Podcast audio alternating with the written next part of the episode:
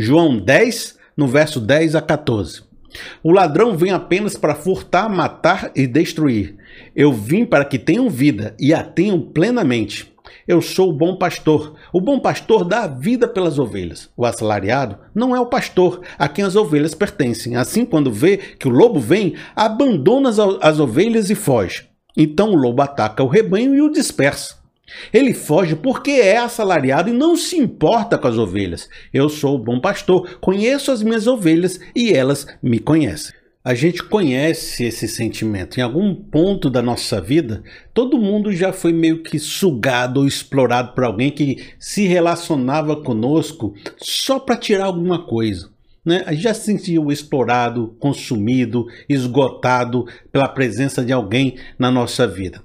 Essa pessoa, ela tem um, um argumento, uma lábia tão lapidada que a gente Sabe, a gente fica engodado naquela rede que a pessoa lançou e a gente acha que não tem nenhuma outra possibilidade a não ser dar os nossos recursos, dar nossa atenção, dar nosso dinheiro, dar nossa vida para esse cidadão. Só que esse cidadão é o assalariado, é aquele que quando acontecer qualquer coisa que né, que pese para o lado dele, ele vai fugir e não vai entregar o que prometeu para a gente, não vai manter as relações que criaram com a gente firmes e vão deixar tudo para lá. Então a gente percebe, o cara era um interesseiro, o cara estava se envolvendo conosco, estava tentando nos ajudar para, no fundo, nos engabelar de alguma forma e retirar recurso da gente. Quem gosta, quem faz isso por demais é o mundo online. O mundo online ele se organizou para prender a sua atenção com aquilo que há de mais perverso, acionando nossos né, sentimentos mais primais,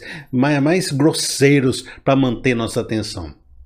Todo mundo sabe, quando um, algo acontece, como uma carniça aparece ali no meio da rua, os influenciadores, as pessoas da internet vão pegar aquele assunto, vão consumir, vão dizer que é um absurdo, vão tentar te acionar o medo, a raiva, a indignação, vão te deixar perturbado até conseguir tirar o último fio de atenção e dinheiro que ele puder retirar de você, porque esse mundo online ele ganha recurso com a sua atenção. Quanto mais ele prender sua atenção na rede dele, tanto mais dinheiro ele consegue. Para isso ele vai fazer o que for preciso, seja acionar seu medo, a sua ambição, a sua cobiça, a sua sua chateação, a sua frustração. E quanto mais frustrado, quanto mais né, indignado você ficar, mais clique você dá para ele. Então, não se engane. Isso aí é coisa de perturbador, coisa de assalariado. Ele vai ficar em cima de você, retirando tudo que ele pode, depois vai deixar você assustado, frustrado, chateado, emocional abalado. Por quê? Porque ele não se importa com você, ele só quer sua atenção. O relacionamento que Jesus sempre teve conosco, ou propôs a ter conosco, parte do princípio que ele se dá por nós, ele morreu por nós. Já começamos né, recebendo algo impagável. Né? Quem primeiro deu a ele para depois o receber? Porque dele, por ele, para ele são todas as coisas. Nós amamos a Deus porque ele nos amou primeiro. O relacionamento com Deus sempre com, com, começa com ele nos dando a vida, ele nos criando, ele permanecendo, a gente respirando, nos dando os bênçãos, nos dando a salvação, nos dando a graça. Quer dizer, a gente sempre está numa situação inferior e devedor no relacionamento com Deus. Então, o relacionamento com Deus não é um relacionamento interesseiro é um relacionamento de se dar, de graça. E essa é uma característica das pessoas que se relacionam, que têm o Espírito Santo no coração e que não não são esses perturbadores da fé. Eles se aproximam de nós não para conseguir mais uma oferta, não para conseguir retirar mais alguma coisa, mas para re realmente eles estão interessados em nos ajudar e a colaborar com a nossa vida, com o nosso coração, com a nossa história.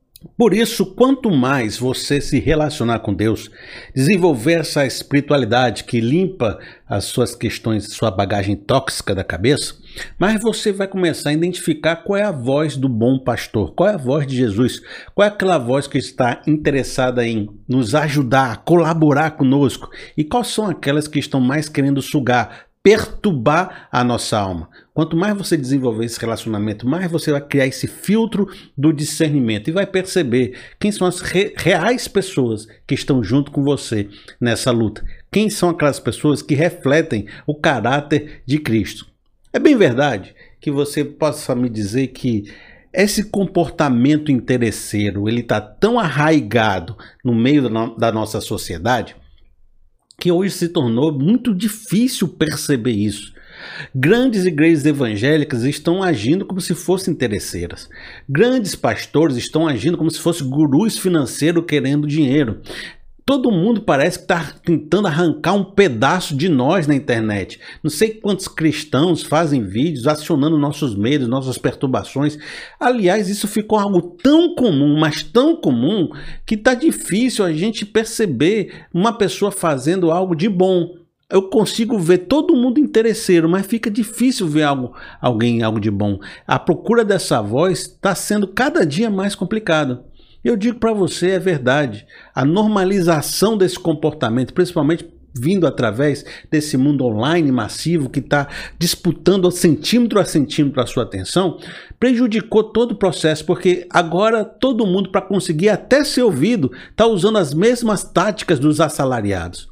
Mas eu digo que, pelo menos, o fato de você estar atento a isso, o fato de você estar me perguntando e questionando isso, de estar atento aos gurus, aos pastores interesseiros, à deturpação evangélica, aos, aos pessoal da internet que fica acionando o seu medo, a sua perturbação, só o fato de você estar atento a isso já me mostra que você está desenvolvendo esse filtro já está percebendo as vozes que não são a voz daquele que se dá por nós, das vozes dos interesseiros, daquela que é a voz real que você deve escutar.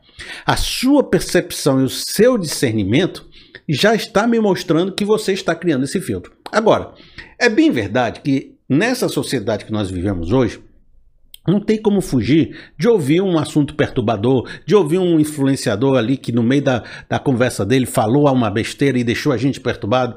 A, a coisa está assim. Você abre uma página de internet, você sai com alguma crise, você sai com alguma coisa.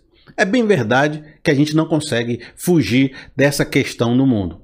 De alguma forma, nós vamos ouvir algum perturbador tentando perturbar nossa alma. Existe um, uma frase atribuída a Martim Lutero que eu queria repetir com vocês, que eu acho que ela pode dar um tom para a gente. Diz assim, ó. Não podemos impedir, essa é bem conhecida, que os pássaros voem sobre as nossas cabeças, mas podemos impedir que eles façam ninhos sobre elas. Assim também não podemos nos livrar de sermos tentados, mas podemos lutar para não cairmos em tentações. Eu não sei se essa frase é realmente Lutero, mas eu vi na internet como se fosse. Eu vou botar aqui. Presta atenção. A gente não pode impedir de ouvir uma notícia difícil, de ouvir um influenciador falando uma besteira, de um pastor agir de uma forma complicada, a gente vai acabar ouvindo esse assunto, até se assustando, até ficando medroso com outro assunto, eu entendo. Mas existe uma diferença entre ouvir um assunto perturbador aqui e acolá, porque você se deparou com ele, e ficar viciado e noiado e preso numa rede de montada por um assalariado que está tentando ser mercenário sobre você e sugar todo o seu recurso. Existe então essa diferença de eu me assustei com alguma coisa, alguma coisa me afetou, eu achei aquilo um absurdo e vou buscar saber desse absurdo todo dia, toda hora e vou botar para dentro esse lixo de tal forma que eu fique assustado e fique em estado de alerta constante. Uma coisa você vê um assunto sobre o assalto que aconteceu nessa, na sua cidade, naquele canal de televisão que fala sobre bandidagem. Outra coisa é você ficar ligando todo dia e querendo saber e ficando com medo e buscando notícia e compartilhando notícia de assalto e negócio do assalto é a violência, a violência na sua cabeça. Então, vamos viver como pessoas normais. Vamos se deparar com uma situação ou outra, mas não vamos permitir a noia, o vício, a prisão do assalariado na nossa vida. Assim que puder, assim que você conseguir, procure aqueles que contribuem, aqueles os colaboradores e se afaste dos perturbadores.